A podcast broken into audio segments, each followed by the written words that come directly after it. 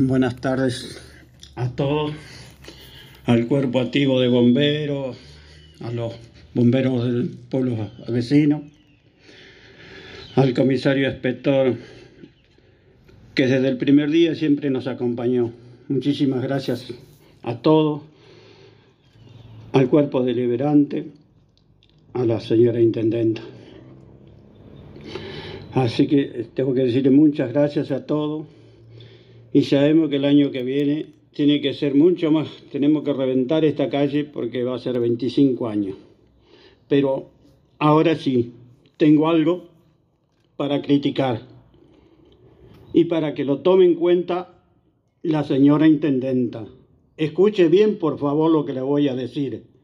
Que me da asco, asco, asco de que haya nombrado al culpable que hoy estemos acá, que mató a nuestros hijos por no saber defender lo que tenía que defender, no sé si por condición o por inutilidad, que lo haya nombrado, que hoy sea viceintendente esto.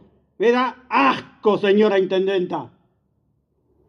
Por eso le pido que si tienen algo de vergüenza en todavía, que ya esté renunciando que sea hombre, que vaya a laburar a cualquier lugar, pero no a lo que nos mantengamos nosotros, carajo, que lo tenemos que mantener con nuestros impuestos.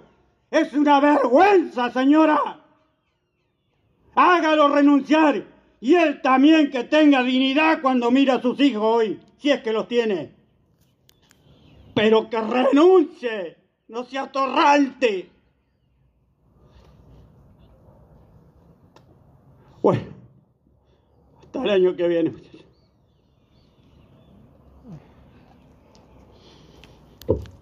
Agradecemos a todos los presentes en nombre de la Asociación de Bomberos Voluntarios de la ciudad de General Pico y como lo expresaba Omar, esperemos el próximo año estar a la altura de un encuentro que realmente dignifique a Javier y a Manuel como para eh, que estemos todos presentes y sobre todo también para acompañar a las familias que son los que realmente han sufrido este hecho eh, mejor que nadie, lamentablemente, para ellos.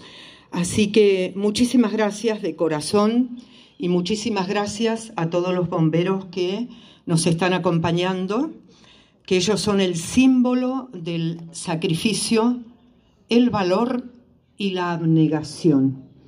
Así que eh, creo que merecen un aplauso muy especial nuestros bomberos.